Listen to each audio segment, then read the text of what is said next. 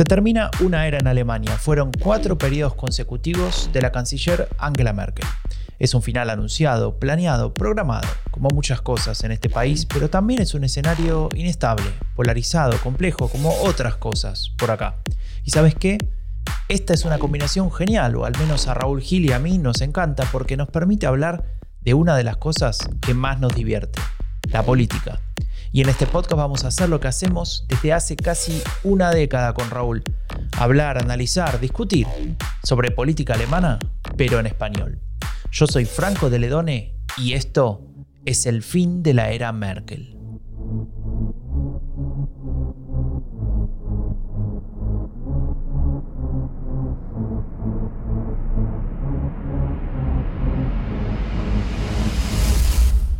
Bienvenidas, bienvenidos al episodio 37 del fin de la era Merkel, un podcast que hacemos en colaboración con Agenda Pública desde ya agosto de 2020, ¿no, Raúl? ¿Cómo estás? Muy bien, sí, desde agosto de 2020. La verdad es que empezamos a hablar de las futuras elecciones en Alemania antes que nadie y ahora están ahí cerca, bueno, tan cerca que esta semana ha habido un, un debate, el primero entre los tres candidatos a canciller, ¿no? Sí, un debate em, que se armó eh, a partir de, lo que organizó el servicio, digamos, de televisión pública alemana, ¿no? Se publicó por la web, pero también después salió en ARD, etc. Y em, es la primera vez en la historia de Alemania, que tampoco es que tiene una historia muy grande de, debates televisados, pero es la primera vez que hay tres candidatos que tienen intenciones de ser canciller. Es decir, ha habido otros debates con más de dos candidatos pero eran como los partidos secundarios. En este caso son los tres que de alguna manera se postulan a canciller, sabiendo igualmente que, que, al menos uno de esos tres tiene unas chances bastante pequeñas. Sí, que es Olaf Scholz, ¿no? ¿Te refieres a él? Claro, totalmente. Bueno. Claro, ahí está la importancia también de que los verdes hayan por primera vez en su historia también elegido una candidata, en este caso a canciller, y no hayan ido con esa fórmula de dos candidatos, etcétera, porque el, ser oficialmente candidata a canciller le permite estar en estos debates, que en las encuestas pregunten por ella cuando hablan de que votaría si fuera la elección directa o ese tipo de cosas. Básicamente le permite competir en igualdad de condiciones con el resto de los candidatos que son Amin Lasset y Olaf, Olaf Scholz.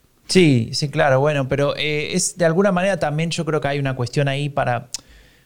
¿Por qué mantener a la socialdemocracia en ese lugar pese a lo que dicen las encuestas, que ahora vamos a repasar los últimos números?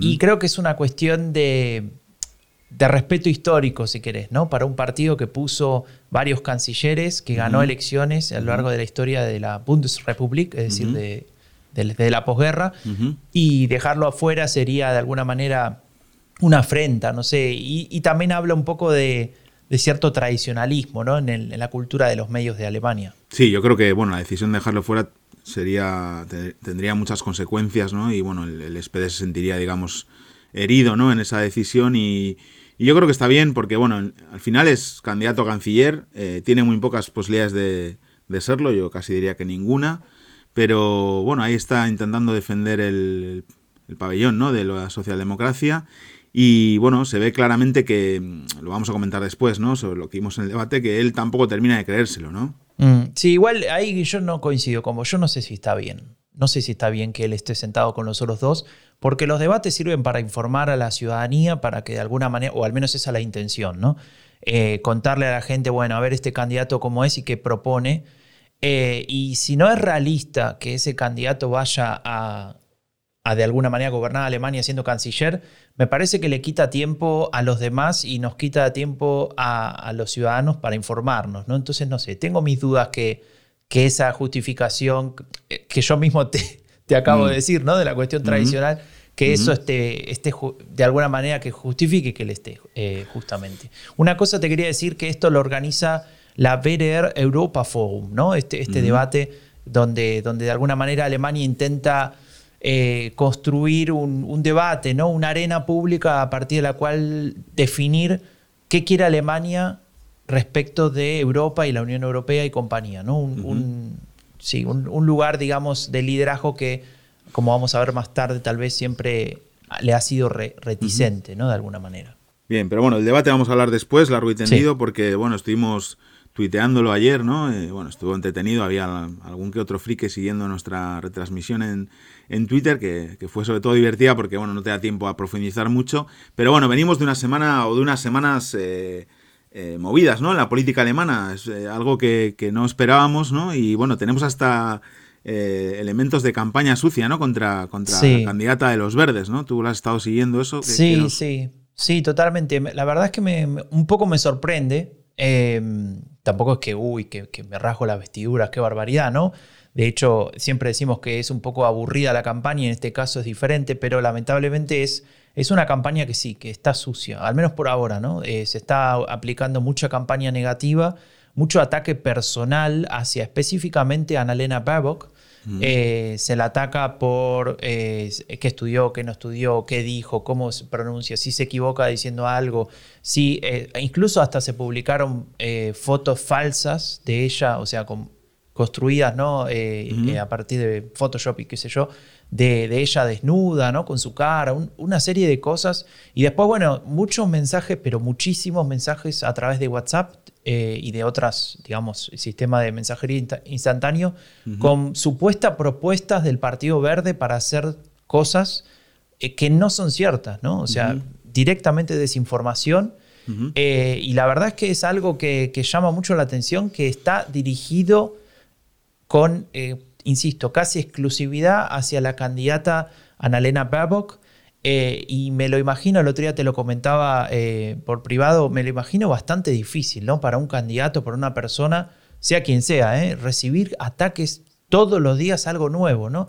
Todos los días, consecuentemente. Y la verdad es que lo que, lo que más me decepciona a mí es que, si bien algunos ataques son anónimos y no sabemos de dónde vienen, etcétera, que por ejemplo esto que acabo de decir de las fotos o, los mensajes de, que te llegan al teléfono con, propuestas que no existen, sí me, decepciona que haya partidos políticos tradicionales y establecidos, como por ejemplo la Unión Social Cristiana, la CSU de Baviera, fomentando esos ataques, poniendo memes muy agresivos, ¿no? Con, Hay un meme de, de, de la foto de Baerbock, y sale un globo de diálogo de su cabeza y adentro de eso hay el, el famoso emoji de, de, ¿cómo se dice? De, caca, ¿no? ah, muy bien, la muy bien la CSU, ahí, muy creativos. claro, y me eh, parece súper grave eso, ¿no? Claro, yo, que, yo que soy español y sigo mucho las campañas en España, es decir, estoy muy acostumbrado a eso y mal acostumbrado porque no hay que acostumbrarse aquí una campaña tenga que ser así.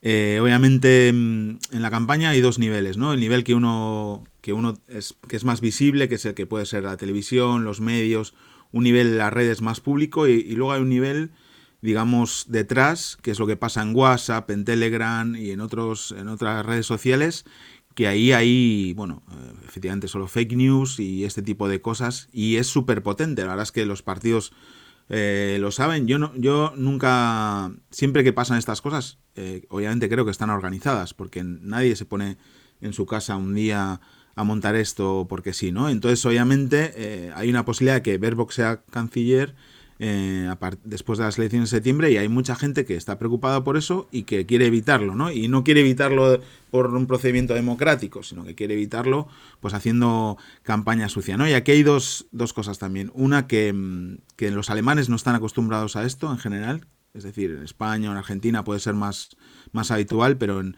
en Alemania no es tan habitual.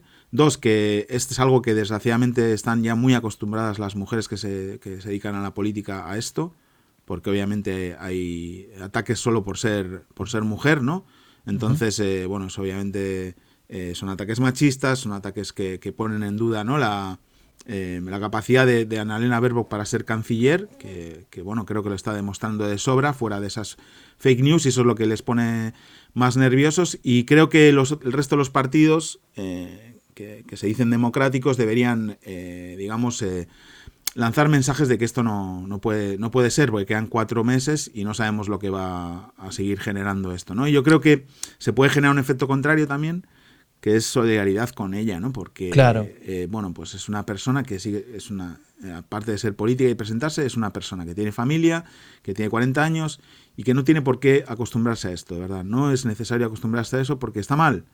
Está mal. Y entonces el resto de los partidos, eh, o los candidatos, tienen que decir, esto está mal y esto no puede ser, ¿no? Eso te iba a decir, si me dejas ocupar el lugar de consultor intergaláctico por un par de segundos, si yo fuera asesor de Scholz o de Laschet, que son los otros dos candidatos, recomendaría hagamos una declaración conjunta de A3 diciendo campaña limpia, esto que le pasó a Annalena Baerbock está mal, no tiene que volver a pasar. Eh, y generar a partir de ahí, primero, de alguna manera, neutralizar eh, el impacto negativo que pueda tener en este efecto boomerang hacia los otros dos, ¿no? de, poner a, ella en un lugar, digamos, de que hay que apoyarla por solidaridad. Y por otra parte, eh, enriqueces y fortaleces la democracia, ¿no? Y los valores positivos de competir, de enfrentarse, de discutir, de, no estar necesariamente de acuerdo, pero, pero de manera justa, ¿no? Y, creo que eso sería un, buen mensaje hacia afuera incluso, ¿no? Claro, además, la comunidad internacional. Además es que la, eh, la característica específica de, estas elecciones es que unos u otros van a tener que gobernar juntos después. No es como en unas elecciones presidenciales que gana uno o gana el otro y entonces no se van a encontrar después en el gobierno. No, aquí o va a haber un gobierno de Lasset con Baerbock o va a haber un gobierno de Baerbock con Scholz y más gente.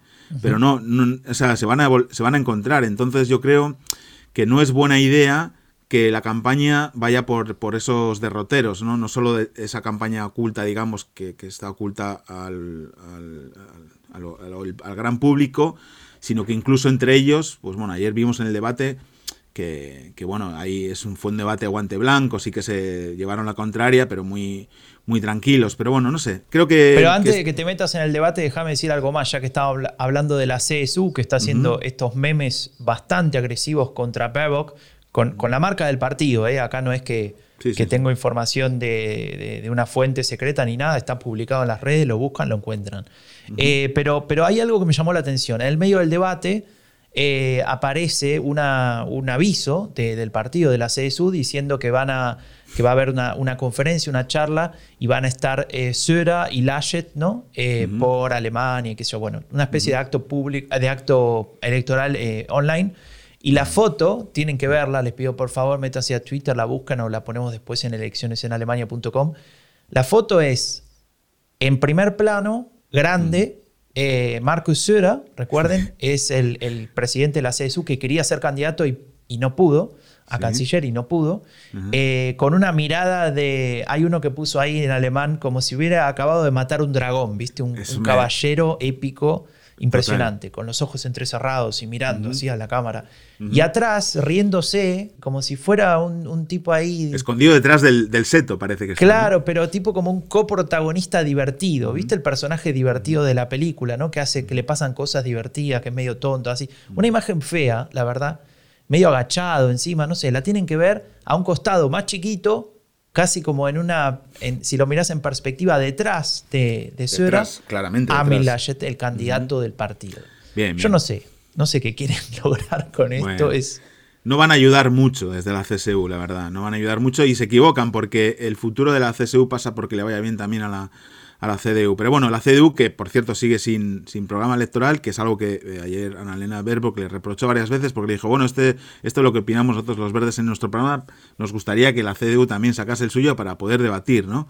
Y, y pues bueno, como hemos visto, que la semana pasada le, ratificaron como candidato en el Congreso de su partido, tratando de generar e, épica, pero bueno, lo tiene complicado. Y ahora mismo eh, la situación, estábamos mirando las encuestas, ¿no? Estos días, Franco, y bueno, se ha como, digamos, consolidado eso que estábamos hablando, ¿no? Una igualdad, digamos, entre la CDU y, y los verdes. Es verdad que, la mayoría de las encuestas están todavía por encima de los verdes, es decir, el efecto verbo que, que, la puso bastante por encima. Factor se llama, no me el, el factor verbo, perdón, era el efecto Schultz, factor verbo, perdón, Andreu, que es el, Y el factor verbo que, bueno, la, la lanzó bastante pues obviamente con todas estas semanas de ataques y de, y de estar en la...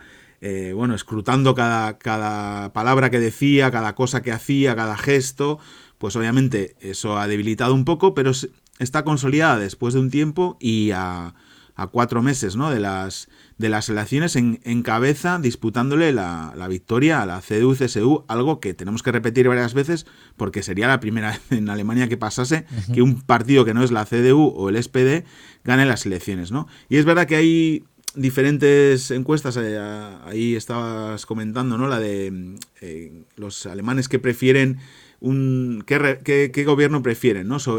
bajo qué liderazgo, ¿no? Eso es, ¿no? Y qué, datos que, tenías ahí, ¿no, Franco? Sí, sí, dicen, la pregunta básicamente es de, es de perdón, de ayer es una pregunta que dice, ¿qué, ¿qué, partido preferís que sea el que, el que lidere el gobierno? Y gana la Unión, el partido de, Merkel actualmente, eh, con el 56%. ¿no? Y de hecho sube respecto de la última eh, medición 6 puntos. Estaban en 50, pasó a 56. Los verdes se mantienen en 38, de hecho perdieron de un punto, estaban en 39, con lo cual, digamos, ahí se ve claramente que más de la mitad de la gente preferiría que, el gobierno siga manejado por la Unión, aunque bueno, podría estar en coalición con los verdes, como decías vos, y eh, ya más de un tercio de los alemanes piensa que, esto debería estar manejado por los verdes. Un poco para ponerlo en perspectiva, hace cuatro años esto no existía. ¿eh? o sea, los verdes tenían ahí 3%. Nada, nada, nada, claro, está, está, casi en el 40%, ¿no? Y claro, aquí, y en la siguiente pregunta, que es la de si, se pudiera elegir directamente al canciller, hay unos datos que, preguntan a dos, ¿no? Preguntan entre el asset y Baerbock, entre el asset y Scholz, entre Scholz y Baerbock, ¿no? Y aquí se ve claramente, Franco, la composición de los dos, de los tres electorados, ¿no? básicamente de dos tipos de electorados. El electorado de la CDU y el SPD, que es un electorado eh, con, compuesto mayoritariamente por personas mayores, eh, por, que no tienen muchos jóvenes apoyando a esos dos partidos, y el electorado de, los verdes, que es lo contrario, ¿no? por pues, menores de 45 años, etcétera, ¿no? Entonces, claro, aquí preguntan a todos los electores, cuando preguntan entre el ASET y Baerbock, eh, la mayoría de los que votan al SPD apuestan por Lasset y aún así está muy igualado, ¿no? Porque dan a Lasset el 46 y a Baerbock el 42, ¿no? Sí, sí, sí, totalmente. Eso, eso se mantiene. Claro. Es parecido a la semana pasada. Cuando se mide a 3, gana Baerbock, ¿no? Porque se, parte esa, esa, unión entre partidos mayoritarios. La actual gran coalición, a ver, lo que estamos viendo acá es eh, continuidad de gran coalición, ¿no? O sea, apoyo a los que están gobernando o algo nuevo. Sí, pero si te, fijas, cuando preguntan entre Lasset y Scholz, los votantes de los verdes hacen que Scholz aparezca ahí por encima de Lasset. Es decir, para los votantes de los verdes, eh, pues eh, preferirían un, canciller del SPD que no un canciller de la CDU, ¿no? Y luego, cuando preguntan por Scholz y Baerbock juntos, ahí otra vez los votantes de la CDU, la gente mayor, dice, bueno, mejor Scholz, este señor que es vicecanciller de Merkel, que la chica esta eh, atrevida que quiere cambiarlo todo, ¿no? Bueno, pues ahí se ve un poco la composición de los dos de los dos bloques, ¿no? El bloque de la gran coalición que estás diciendo tú, conformado por electores más tradicionales, y el bloque de los verdes, que es eh, pues nuevos electores o gente, gente joven o personas igual que se, que se incorporan. Porque quieren el cambio, ¿no? De la abstención. Sí, sí, eso es. Claro, obviamente si preguntan, como decías, los, por los tres a la vez, sigue ganando Baerbock, ¿no? Es obvio eso. Mm. Sí, y, solamente muy corto para, para, digamos, ya lo mencionábamos, pero las encuestas actuales eh, a nivel federal eh, siguen en los mismos números, ¿no? Entre 24 y 26 para la CDU, entre 24 y 25 para los verdes, y se podría decir que de, los, de las 7, 8 mediciones que tenemos regulares, eh, unas tres o cuatro gana la CDU, unas tres o cuatro gana los verdes. O sea, está muy parejo.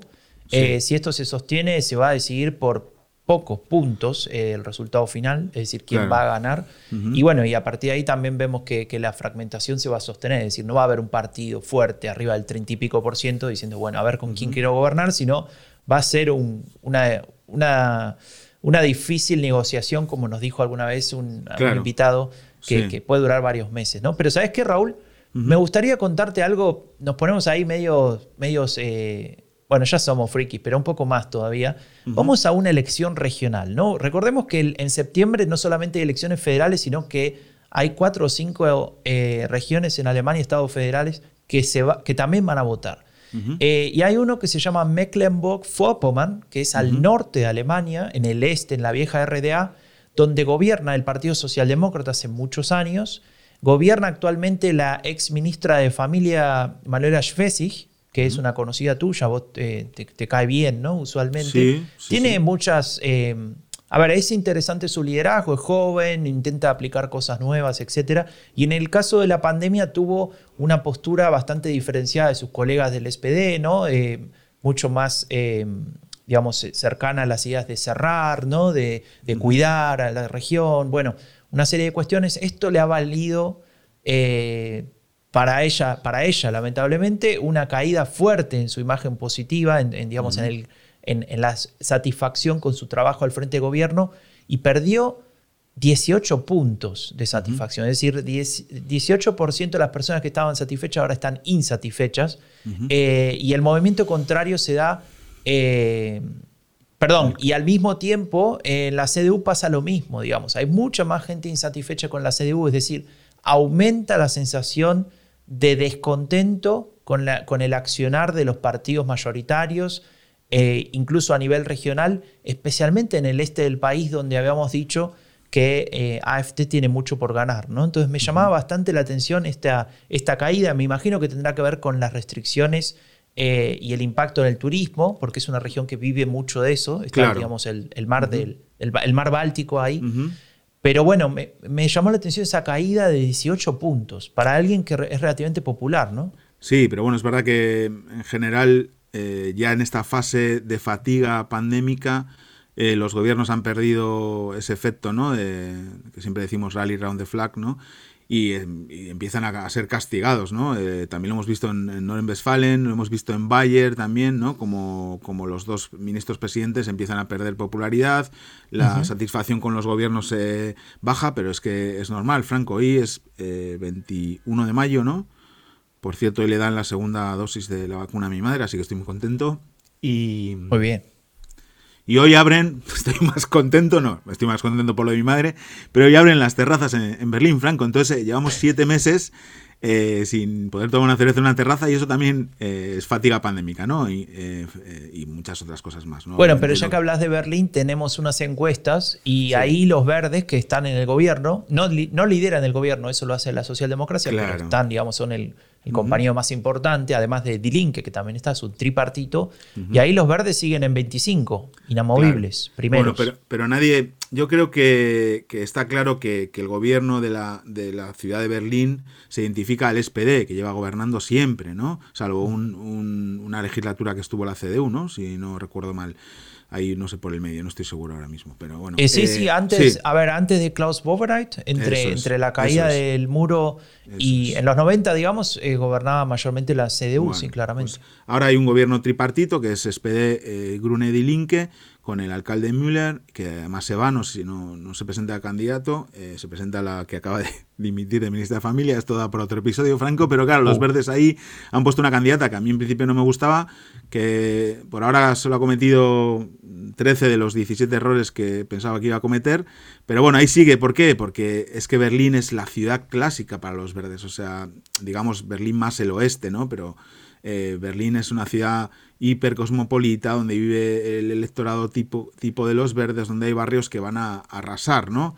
Eh, barrios de donde viven las familias acomodadas, etcétera, ¿no? Y luego eh, pues es una ciudad que pega mucho con eso, de la movilidad sostenible, etcétera, etcétera, ¿no? De la, sí, y digamos su competencia directa, que es la socialdemocracia, en Berlín gobierna desde el año 2001. Claro, en algún momento eso ya... Claro, nadie asocia a los verdes en Berlín como los que han gobernado la ciudad tanto tiempo, etcétera, sino que lo pueden ver como algo como algo nuevo, ¿no? Pero bueno, vamos con el debate, Franco. Vamos con el debate, sí. Eh, cerramos la, fase repaso, repaso de números.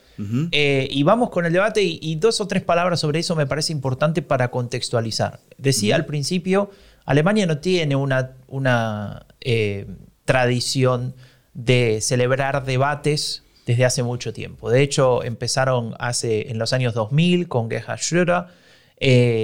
hubo pocos debates, eh, digamos, en, las diferentes etapas donde hubo campaña electoral.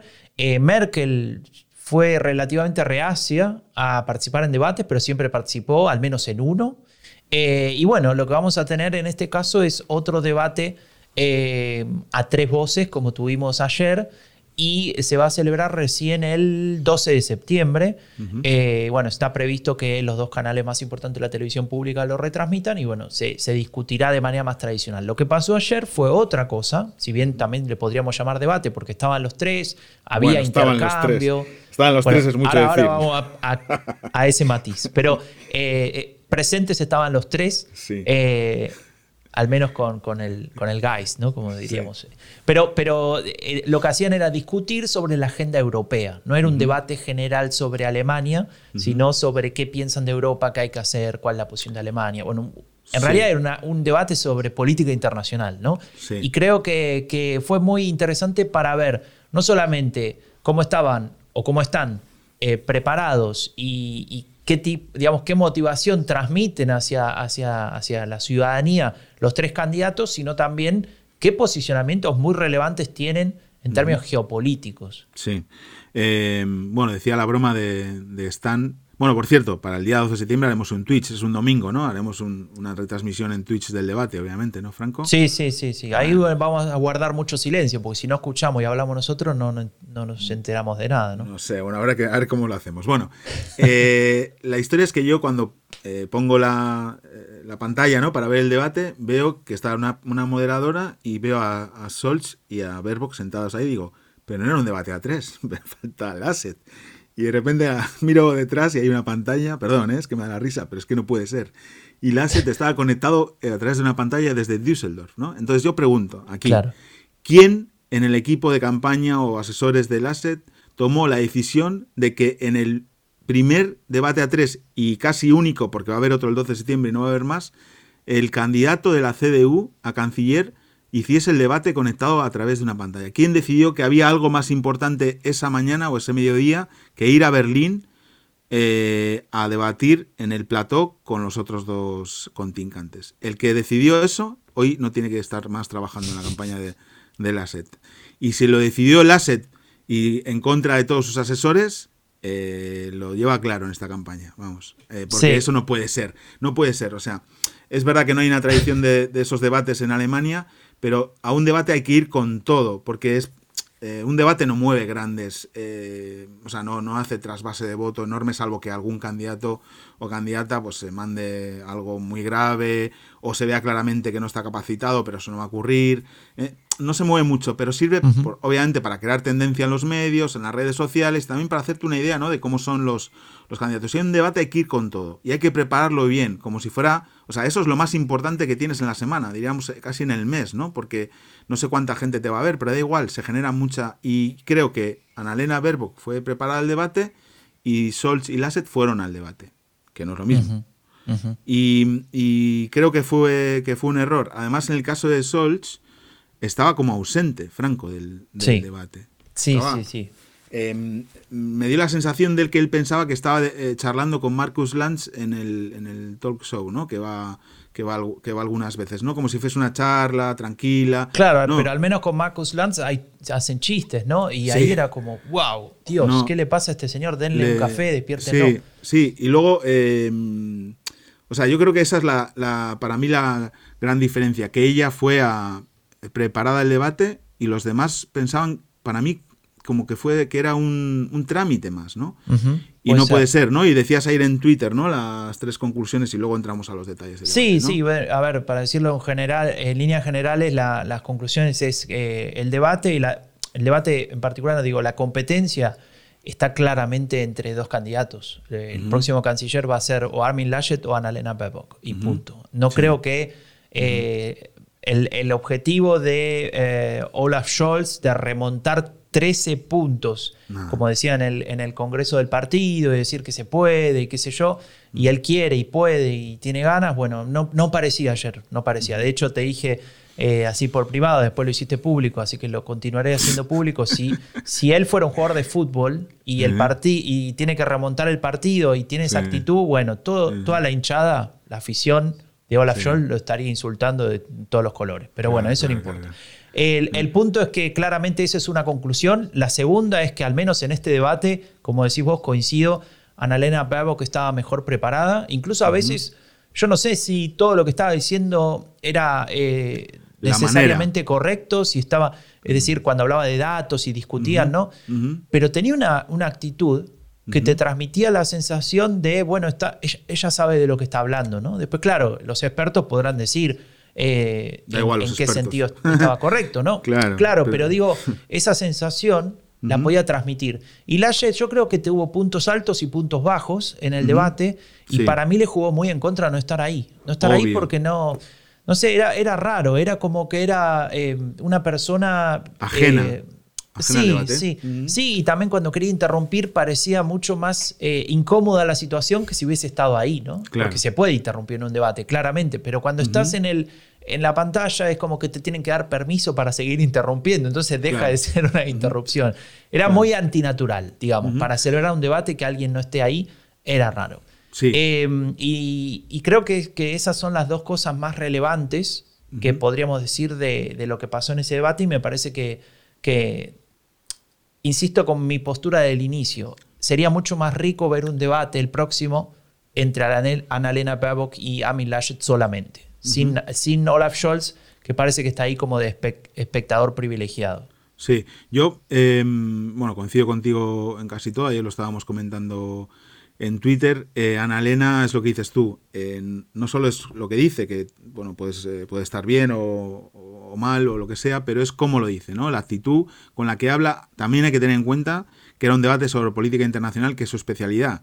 Eh, o sea, Olaf Scholz ha sido alcalde de, Hamburgo y ministro de Finanzas, pero no es un experto en política internacional. Y Lasset, bueno, cuando le pregunta sobre política internacional, tiene algunas posiciones que igual ahora no puede hacer tan visibles, ¿no? Porque, bueno, en fin. Hay una cuestión ahí que creo que cruza todo el debate, más allá de, del tema, pero sí, en este caso se ve claramente. Eh, si hay algo que cambiar en política internacional, ¿no? si hay algo que modificar, reformar, etc., especialmente Olaf Scholz, que es miembro de gobierno, pero también Laschet, que es miembro de uno de los partidos de gobierno que gobierna Alemania desde el año 2005, es muy difícil sostener que ellos encarnan el cambio. Claro. Es decir, eh, y esto ya lo dijimos la semana pasada, eh, si, si, si, el clima es de cambio, si lo que queremos es algo nuevo, bueno, es muy difícil para ellos desde el, desde el lugar de, gobierno, desde hace tantos años, eh, poder hacerse cargo de esa, de esa agenda. Entonces, por ese frame va mal la cosa. Y, creo que justamente ahí, bueno, es donde, donde se vio esa ventaja de Pavok, ¿no? Claro, ella se lo recordaba todo el rato. De hecho, hubo un momento que habló de nosotros tenemos unos objetivos que son estos, le dije, y le dije Verbo, bueno, ustedes tienen unos objetivos, pero no se han cumplido, o no han funcionado, o, están mal los objetivos, o ustedes no han sabido gobernar, ¿no? Todo el Eso rato. Fue fuerte. Claro, claro, todo el rato. Y luego con el tema de. Hubo un momento espectacular con el tema de, del tema del gas, ¿no? del gasoducto, ¿no? Que viene desde, desde, desde Rusia. Em, bueno, empezaron a hablar de. Ella dijo lo que opinaba sobre eso, de, bueno, Nord Stream 2, ¿no? Y ellos le, llevaron la contraria y le dijo, pero léanse el contrato, ustedes nos han leído el contrato. Vamos a sentarnos los tres y nos leemos el contrato. Como, ¿sabes? Como la maestra en la escuela, ¿no? Vamos a sentarnos los tres. Y, y de verdad que la imagen que para mí me quedó, sobre todo con Olaf Scholz, es que el Olaf Scholz está muy cómodo como ministro de Finanzas de eh, una canciller verde como Annalena Baerbock. O sea que mm. ese es su objetivo real. No lo va a decir, pero ese es su objetivo, seguir siendo ministro de, Finanzas y tener cierta, bueno, eh, poder en el, mucho poder, ¿no? En un gobierno siendo ministro de Finanzas. Y, y, bueno, el asset es el que obviamente tiene que salir ahí a, por todo, porque bueno, del debate no salió muy bien parado, aunque es verdad que, que sí que dijo cosas, digamos, más interesantes que, que y, de otra manera. Estaba también. Eh, ¿Sabes qué dijo él? Que me llamó mucho la atención que saque el tema, que, que hay que volver a la discusión sobre, sobre hacer una constitución europea. Ah, sí, sí, sí. Que pareció un debate que yo ya me había olvidado casi. No, bueno, sí, casi mejor, porque es que. ¿Y tú crees que ahora con Hungría y Polonia, etcétera, va a salir? Bueno, pues, y justamente cuando venía esa repregunta, porque la, la moderadora que dicho sea de paso tuvo demasiado protagonismo. Me gustaría en un debate que se escuche más a los candidatos y menos al, que modera, pero bueno, no importa. Ella le, pregunta eso que acabas de decir, bueno, pero ¿y Hungría? Y cuando hablaban de refugiados, ¿no? Y Hungría y Polonia, y qué sé yo, bueno, si ellos no quieren colaborar, igual hay que seguir buscando una, una respuesta europea, igual hay que seguir trabajando en eso y en todo caso nosotros lo más fuertes y hablaba mucho de Francia ¿no? y del eje franco-alemán, nosotros tendríamos que hacer más. ¿no? Entonces, como que él tiene una postura pro-europea, pese a y ahí es donde aparece algo con lo que Annalena Baerbock ganó varios puntos, me parece a mí. Un cambio también a nivel europeo, que es la cuestión de, la, de la, unanimidad ¿no? a la hora de votar, el principio de unanimidad. Y, ganó un punto ¿por qué? Porque en realidad creo que estaban los tres más o menos de acuerdo con eso, ¿no? Y, ahí es una de las cuestiones de que el debate no tenía tantas diferencias entre ellos. Pero cuando, eh, para hacerlo entretenido, la moderadora al principio dice hago una pregunta, me responden con una frase, eh, preguntó, bueno, ¿qué les molesta de la Unión Europea? Eh, Olaf Scholz dijo, eh, no, primero empezó eh, Ami Laschet, que le costó formular una respuesta, empezó a decir, no, me molesta que cuando algo sale bien los estados se hacen cargo y cuando algo sale mal los estados dicen que fue la Unión Europea que mm. me parece bastante razonable, pero lo explicó tan raro que no se terminó de entender. Cuando la protagonista, cuando la moderadora le pregunta de vuelta, él dice, bueno, me molesta la burocracia, qué sé yo. Así como diciendo, bueno, déjame hinchar. Y era muy gracioso. Y después viene el, Scholz, él dice algo parecido, que todo dura mucho. Y cuando le preguntan a Elena Baerbock, le dice, tuvo tal vez la ventaja de, de ser la última, ¿no? Claro. Dijo, el principio de unanimidad. Eso hay que cambiarlo. Claro, da la solución. Ella da la solución a eso. Claro, era impresionante, ¿no? Claro. Eh, y creo que es, ahí se ganó esos puntos, porque los otros también de alguna manera discutían eso. Pero eh, ella se lo, se lo quedó. Yo creo que por, por, su parte hay varias cosas relevantes, ¿no? Cuando habló de, eliminar los paraísos fiscales en, Europa, ¿no? Para hacer un, bueno, un sistema impositivo y fiscal justo para todos y, que, que, del que se puedas sacar eh, eh, ingresos para, invertir. ¿no? También cuando habló de la relación eh, transatlántica ¿no? con Estados Unidos, que dijo que no podía seguir siendo que Estados Unidos marcaba el camino y Europa lo seguía, sino que tenía que ser de igual a igual. y creo que eso también estuvo bien. Y cuando también para mí otro momento importante de, su intervención fue cuando bueno, redefinió ¿no? la economía social de mercado alemana y le llamó economía social ecológica de mercado. ¿no? Que eso es algo para mí bastante relevante, ha pasado desapercibido, pero bueno, como sabemos, la economía social de mercado es ese sistema que, después de la guerra eh, puso en marcha el, eh, Ludwig eh, Erhard, primero ministro de Finanzas ¿no? y luego canciller durante un tiempo y que es, digamos, eh, la causa del milagro económico alemán. Y ella le introdujo ese adjetivo ecológica para apropiárselo primero y para resignificarlo eh, en, para, en, función de sus intereses, ¿no? De lo que quiere, de lo que quiere vender. Me pareció de lo más de lo más relevante. Y, y, luego quería comentar, Franco, un tema de los anclajes conservadores en el discurso de Baerbock. No sé si nos da tiempo. En el, Adelante. ah, bueno. Para mí, eh, ella que es lo nuevo, y que es joven y que representa un partido que nunca ha ganado las elecciones y que, y que obviamente simboliza ese anhelo de algo diferente que hay ahora mismo en Alemania, necesita anclajes conservadores en su discurso para, eh, para no perder, ¿no? digamos, el, que no salgan los, los, pies del piso, ¿no? No sé cómo... Sí, sí, los, em, los, votantes tal vez más eh, eh, moderados que podrían pasar de CDU a a verdes necesitan ese discurso. Eso es. Entonces, para mí tiene tres temas muy claros. Uno ha salido más a luz estos días con el conflicto entre Israel y, Palestina, ¿no? que es el tema de Israel. Es para mí la que más conservadora o más eh, en el orden y establecido en Alemania está hablando, ¿no? Obviamente diciendo que la existencia del Estado de Israel es una razón de Estado de Alemania y que, bueno, poniendo, o sea, eh, apoyando sin fisuras todo lo que haga Israel, que podemos obviamente discutir mucho, pero que estoy hablando de sus anclajes conservadores. Otro es el de los gastos militares, que está ah, apostando por, por, ampliarlos, porque, porque el ejército alemán tenga más medios, por tener una mejor estrategia de defensa. Y para mí otro es Rusia, ¿no? Rusia en el sentido de no de no someterse a, lo que diga Putin y en eso entra el tema del Nord Stream 2, ¿no? Sí, sí. y, y para mí esos tres anclajes que pueden ser perfectamente eh, razones para ir a votar a un elector a la, CDU, se los está apropiando ella y, les está permitiendo ser, digamos, muy nueva en otras cosas, ¿no? Y eso le, permite mantenerse en lo que decía el otro día, ¿sabes? Eh, la foto esta que comenté en Twitter el otro día, que estaba eh, Annalena Baerbock con unos pantalones rojos, una, americana negra y de fondo se veía el Tiergarten todo verde, ¿no? Yo decía que era un símbolo del electorado de los verdes, de ella, ¿no? Que era la base verde, eh, los pantalones socialdemócratas, que es hacia lo que fue creciendo y, y, lo que le ha permitido dar el salto a ser primera fuerza es ponerse la americana de la CDU, ¿no? Y estos tres anclajes conservadores estarían en esa americana, ¿no? Serían como los pin, un pin en la americana, ¿no? Sí, sí. Sí, y además a eso, em, digamos, a ese, esos anclajes hay que sumarle que pese a la intención del resto de los partidos, el Partido Verde sigue dominando fuertemente la, cuestión eh, de, la, agenda del, cuidado del medio ambiente, ¿no? Ahí viene el momento, para mí, álgido, ¿no? Del, del, debate, que es cuando, bueno, si quieres lo, puedes comentar, ¿no? Eh, sí, no, a ver, la modelador, se empieza a discutir ese tema porque hace poco salió en el, tribunal el tribunal alemán, ¿cómo se dice? La Corte Suprema es. el Tribunal Constitucional. el Tribunal Constitucional alemán mm, eh, decidió em, que el gobierno debía ajustar los objetivos de, emisiones, bueno, una serie de cuestiones relativas a la protección del medio ambiente. Y eso se fue tomado como una intención, digamos, con una intención política como para, bueno, quitemos este tema de la agenda, porque el gobierno ya hace cosas sobre eso cosa que, bueno, bastante difícil, ¿no? De un día para otro que eso se vaya de la agenda.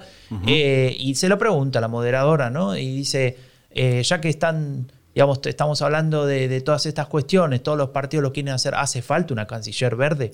Y ella dice, y bueno, si, si hubiese tantos protectores del clima como, como ellos dicen, ¿no? Lo señalaba a los dos del otro, de los otros partidos. Si, como ellos dicen, entonces no estaríamos donde estamos ahora, ¿no? Teniendo que cambiar cosas a último momento. Todos los otros países van más rápido con los autos eléctricos, todos los otros países van más rápido con las energías renovables, pero... Y en ese momento hace como una pausa inteligente de, canciller casi, dice, sí. pero no hay que mirar al pasado, vamos a mirar al futuro. Y ahí empezó a hablar de su propuesta, ¿no? Ahí fue, Entonces, claro. Ahí fue el golazo ¿no? del, del, debate.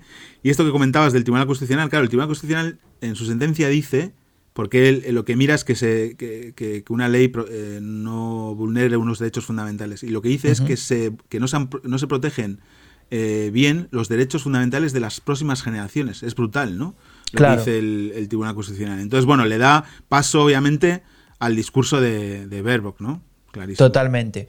Bueno, Raúl, me parece que es hora de que nos vayamos despidiendo hoy.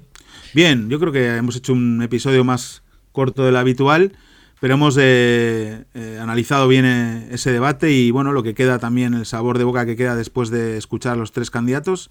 Y nada, hay que decir que la semana que viene, lamentablemente, no tenemos episodio, ¿no? Por, por, vacaciones de uno de los dos integrantes, que no soy yo. Claro, vamos a dejarlo el interrogante para que la gente adivine. ¿Quién es? ¿Quién, quién es? Y, nos despedimos entonces. Nos vemos en dos semanas. Muchas gracias por estar ahí, por los mensajes, por todo. Recuerden eh, que se pueden suscribir en Spotify, bueno, en todas las plataformas de podcast y nos pueden seguir ahí.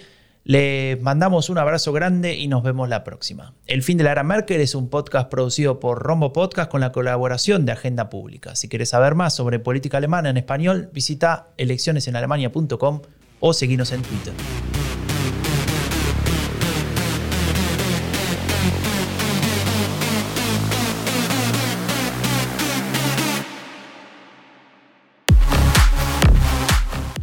Raúl. Dime, Franco. ¿Es verdad que ayer en el debate Olaf Scholz se enamoró de Annalena Baerbock? Bueno, un poco sí, ¿no? Quiso ser, quiero ser tu ministro de finanzas, le dijo. Chao, Raúl. Venga.